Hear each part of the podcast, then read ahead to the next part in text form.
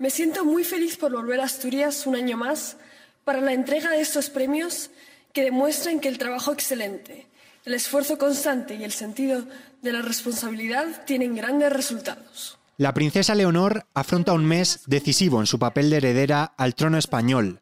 Este octubre es protagonista en cinco actos públicos, siendo el último un punto de inflexión para su vida. Cumple 18 años y por imperativo legal tocará jurar la Constitución ante la sociedad española y altos cargos institucionales del país un importante lapso de tiempo en su vida pública que ya dio comienzo el pasado viernes 6 de octubre, con la ofrenda que los cadetes de primer año hacen a la Virgen del Pilar, en Zaragoza. Siguió con la jura de bandera del pasado sábado, que puso fin a sus tres primeros meses de formación en el Ejército de Tierra y en la que besó la enseña nacional en presencia de altos mandos del Ejército y de la propia familia real. Querida Leonor, Recuerda que el compromiso que has asumido conlleva la mayor responsabilidad con España. Sabes bien, como princesa heredera, que la corona simboliza su unidad y su permanencia. Ahora Leonor hace frente esta semana al desfile militar de las Fuerzas Armadas en el Día Nacional del 12 de octubre, un acto que presiden sus padres, los monarcas Felipe VI y Leticia, y que la heredera al trono puede ver desde el palco de honor en caso de que no participe desfilando junto a sus compañeros de regimiento de la Compañía de Cadetes de segundo año de la General.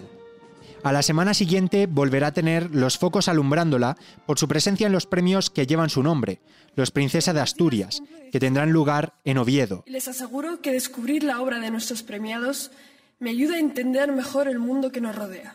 Por último, Leonor culminará con la jura de la Constitución en el Congreso de los Diputados, el mismo día que cumple 18 años, el 31 de octubre. Este es el mes sin duda más completo de Leonor de Borbón y Ortiz como heredera a la corona de España. La princesa deja de ser esa niña que camina junto a sus padres intentando no perder la compostura para convertirse en un brazo decisivo de la vida pública y en una actriz principal para la persistencia de la institución monárquica en España.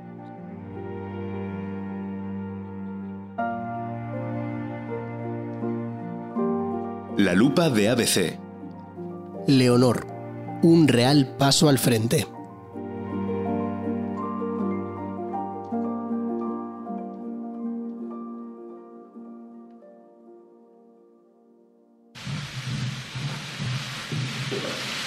Título preliminar.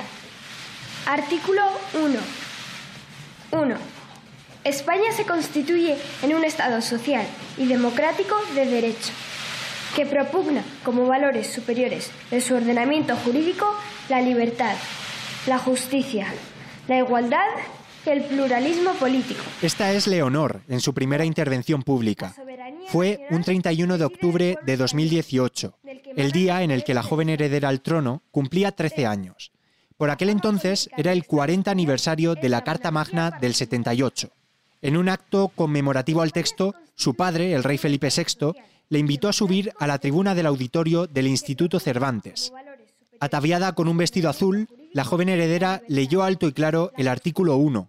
La pequeña miraba a los asistentes al acto en reiteradas ocasiones y en su mano, con su letra, llevaba escrita una pequeña chuletilla en la que ponía título preliminar. 3. La forma política del Estado español es la monarquía parlamentaria.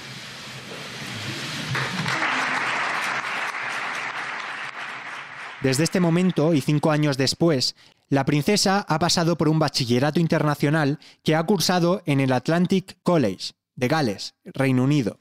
Leonor de Borbón Ortiz. Leonor, your love of meaningful conversations knows no bounds. Your unwavering passion for learning, understanding people. Ahora está en proceso de alcanzar su carrera militar por los tres ejércitos, una etapa que inició hace apenas unos meses. La ministra de Defensa, Margarita Robles, daba las claves de cómo era esta formación. Que la princesa durante tres años curse la formación militar específica para ella, pero en la que pasará por cada uno de los tres ejércitos, por el ejército de tierra, por la armada y por el ejército del aire y el espacio. El siguiente paso es una carrera universitaria, Aunque antes hay un alto en el camino, un alto más importante de lo que parece para la institución que representa. Invitamos al podcast a Angie Calero, es la encargada de la información de Casa Real en ABC. ¿Qué tal, Angie? Hola, Manuel, muy bien, encantada de estar aquí.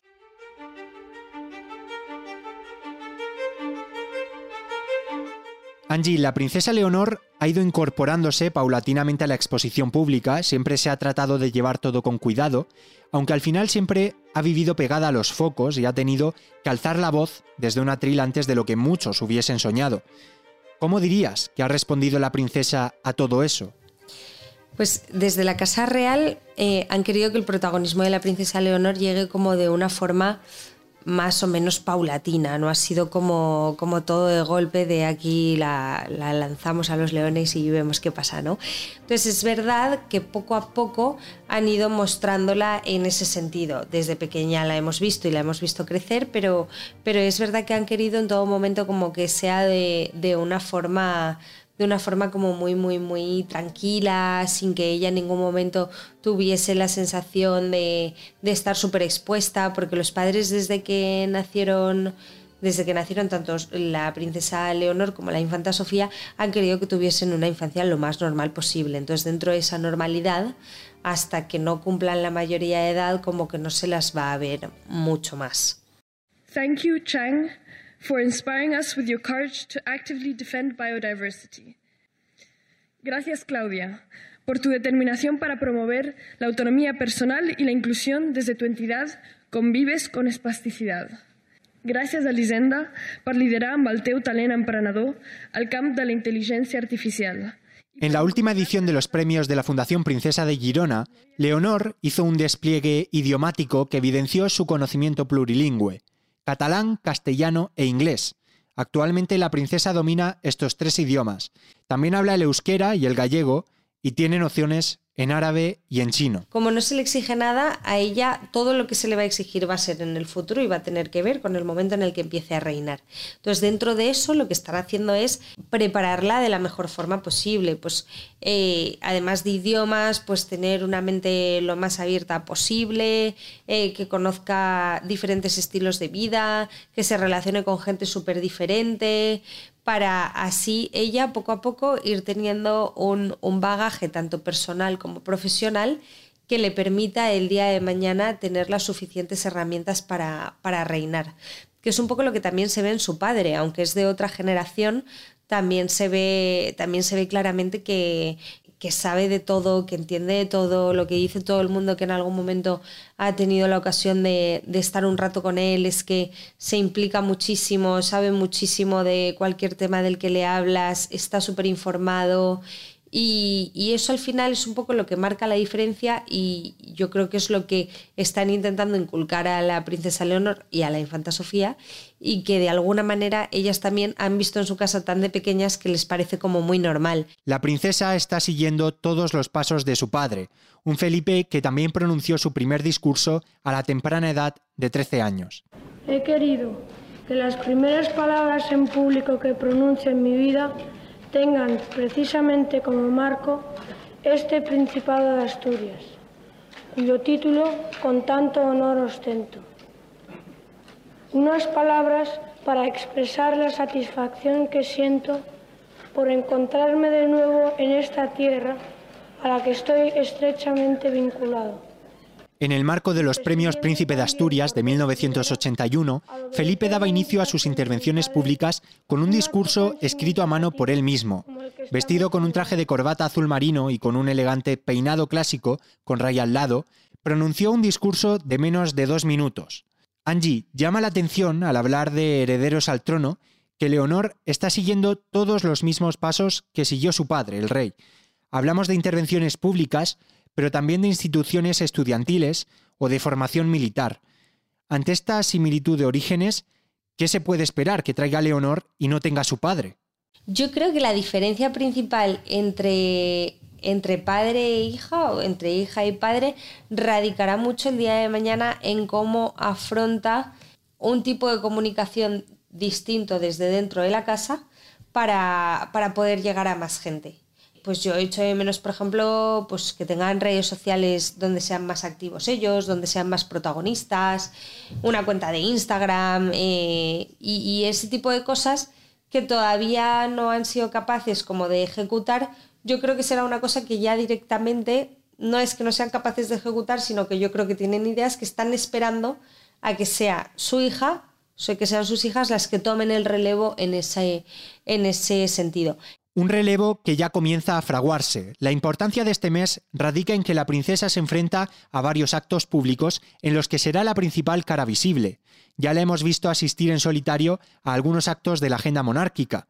Eso lo sumamos a que cumple 18 años, un hecho que implica en lo personal una mayor independencia tanto de ella como de su hermana, la infanta Sofía, con respecto a sus padres.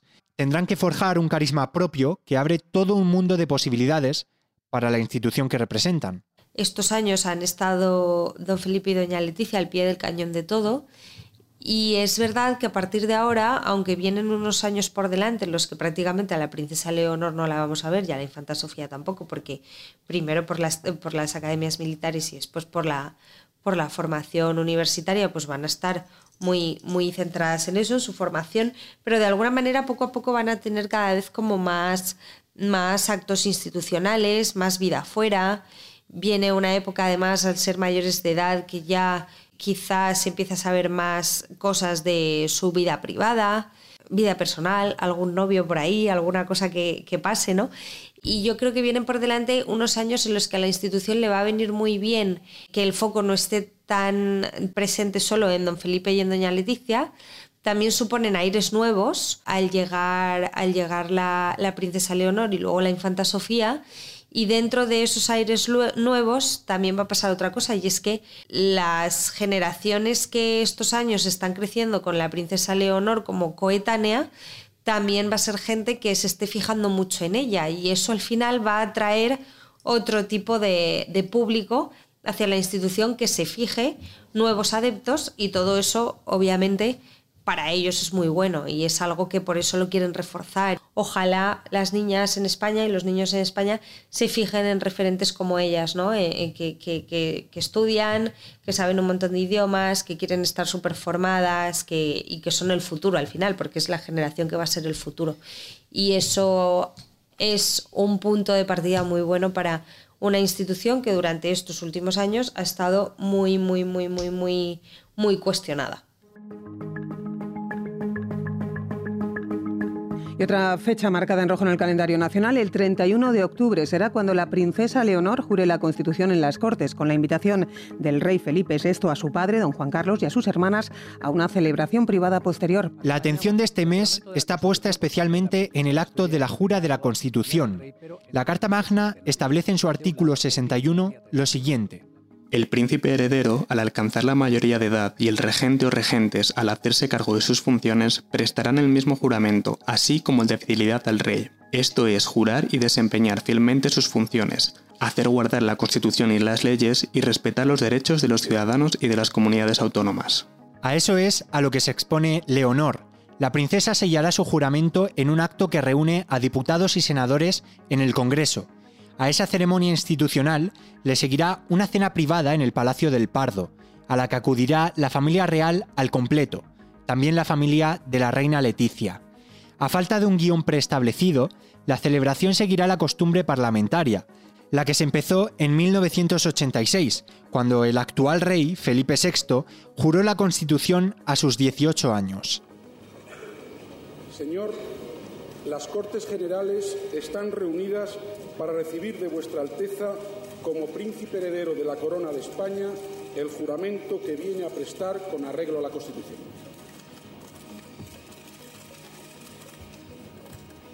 Juro desempeñar fielmente mis funciones, guardar y hacer guardar la Constitución y las leyes, respetar los derechos de los ciudadanos y de las comunidades autónomas y fidelidad al rey Señor, las Cortes Generales acaban de recibir el juramento que Vuestra Alteza ha prestado en cumplimiento de la Constitución como heredero de la corona. Señorías, ¡viva la Constitución! ¡Viva! ¡Viva el Rey! ¡Viva! ¡Viva España! ¡Viva! El por aquel entonces presidente del Congreso, Gregorio Peces Barba, daba paso al joven heredero al trono español ante la mirada atenta de un Congreso de los Diputados que no mostraba la misma pluralidad que la actual. Metemos en la conversación a Jordi Canal, historiador y profesor en la Escuela de Estudios Avanzados de París. Es escritor de un libro titulado La monarquía del siglo XXI. Bienvenido, Jordi. Hola Manuel, uh, buenos días. Es, uh, es, un placer charlar con, con vosotros.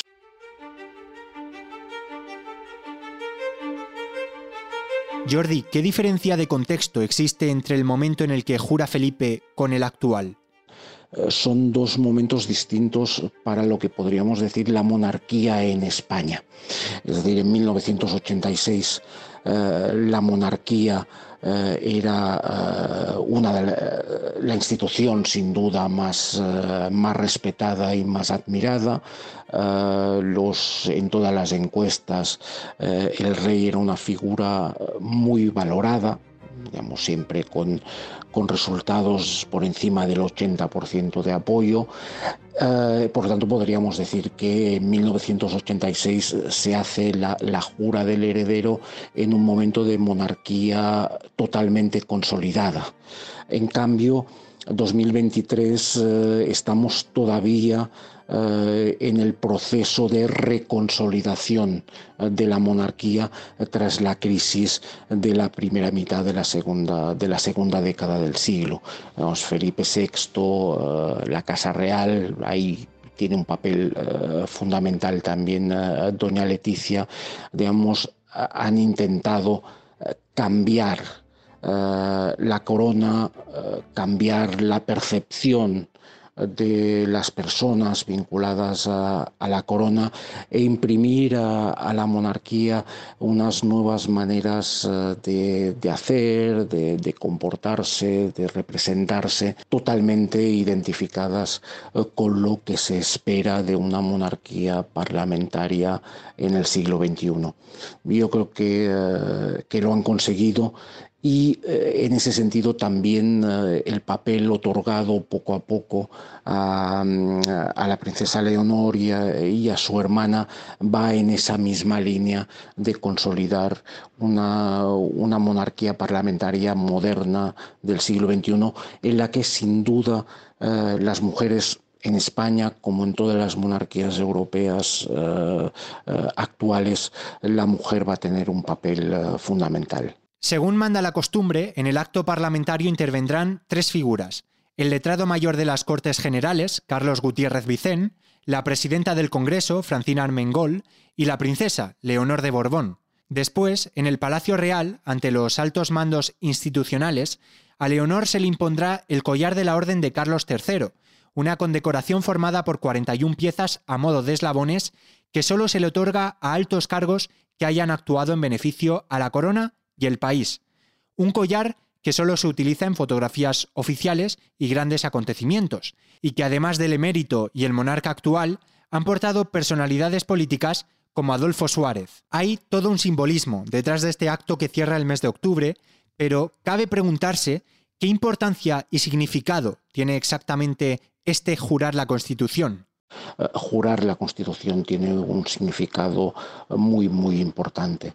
Eh, y es es de alguna manera afirmar o consolidar eh, ese lazo que desde el 78 se establece entre monarquía, o si quieren, entre la corona, España y, y, la democracia.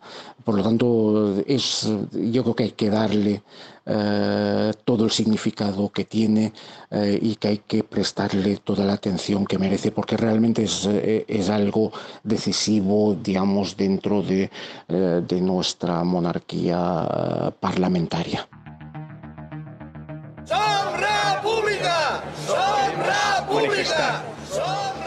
La monarquía española y su máximo exponente el rey de España no nos representa. La sociedad...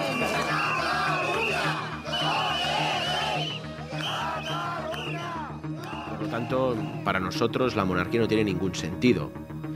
y no tiene ningún sentido porque es una institución. Otra vez, los que presuntamente a lo largo de las próximas semanas, en su caso, puedan prestar apoyo de ser designado candidato, no aceptan la legitimidad de la monarquía constitucional. Se ha importado utilizar de manera profundamente desleal a la máxima institución del Estado, nada menos que a la corona, para a través de ella convocarnos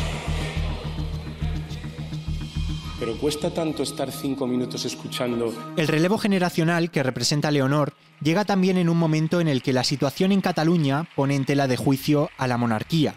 También estamos en un momento en el que el panorama sociopolítico parece no tener un desenlace claro.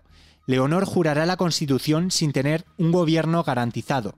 Las interpretaciones y el cuestionamiento a la Carta Magna también cobran un papel fundamental para alcanzar acuerdos de gobierno. En todo este contexto llega Leonor y llega su acto de jura. En primer lugar, eh, no sabemos eh, si, eh, si, tendremos un gobierno estable en ese momento y por tanto digamos la situación es, no está clara y no sabemos si lo estará el 31 de octubre y tampoco sabemos los niveles de crispación política a lo que esto puede dar lugar pero es trascendente o es, importante también porque eh, hay grupos políticos eh, en estos momentos que hacen de la crítica eh, y del insulto a la monarquía uno uno de sus puntos eh, capitales. Eh, tenemos el caso eh, del independentismo catalán o del independentismo vasco, tenemos el caso del, del populismo de, de, izquierdas y por lo tanto la monarquía necesita necesita defenderse de alguna manera también de, todos esos ataques y la monarquía solo eh, puede responder a esos ataques a partir de hacer las cosas bien, de la responsabilidad, de la, de la transparencia, de un cumplimiento fiel eh, a la Constitución y de mostrarse eh, como algo necesario, que lo es para la estabilidad de España. Eh, por lo tanto, en ese sentido, ese tipo de actos tienen su, su importancia e, insisto, su importancia sobre todo en momentos como el actual. Muchas gracias por estar con nosotros, Jordi. De nada, muchas gracias a vosotros. Hasta ahora el papel de la princesa ha estado oculto en un manto de formación. Todavía sigue siendo así. Paulatinamente se expone más y más a los focos, pero no asume responsabilidades en un ámbito más de Estado. Angie, volvemos contigo, porque si algo está claro es que este mes supone un punto de inflexión en lo personal y en lo institucional. Pero, ¿cómo cambia realmente la figura de la princesa Leonor? El hecho de, que se marque la continuidad de la institución en, la princesa Leonor es algo muy importante, muy trascendental e histórico. Y además es que a partir de ese momento, cuando la princesa cumpla 18 años, si a don Felipe le pasa algo, que nadie quiere que le pase nada, pero en el caso de que le pase, eh, ya de facto la princesa Leonor tendría que asumir una regencia, que es una de las cosas fundamentales que marca el antes y el después del día 31. Hasta ahora, si, si al rey le hubiese pasado algo, eh, doña Leticia hubiera sido la que hubiera tenido que asumir esa regencia, ¿no? A partir de ese momento ya no, a partir de ese momento sí o sí a la princesa le toca reinar y en ese momento ya tiene que estar lo suficientemente preparada para ello. La trascendencia del acto ha llevado a que hasta la Fábrica Nacional de Moneda y Timbre acuñe una colección de monedas con la cara de la princesa.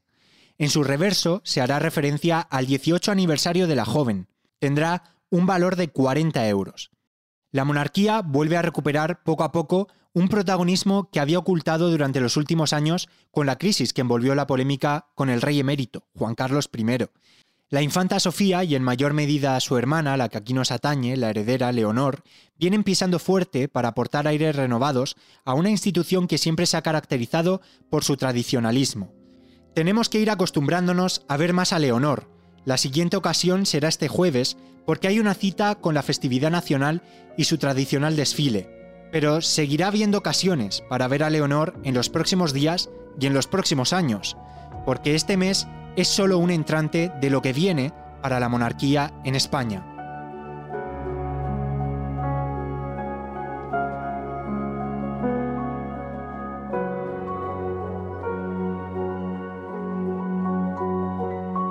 Leonor, un real paso al frente, es un podcast del diario ABC. Está dirigido y guionizado por Manuel Garre. En la producción ha contado con la colaboración de Angie Calero y Jordi Canal. Si te ha gustado este episodio, suscríbete a La Lupa de ABC en tu plataforma de podcast favorita.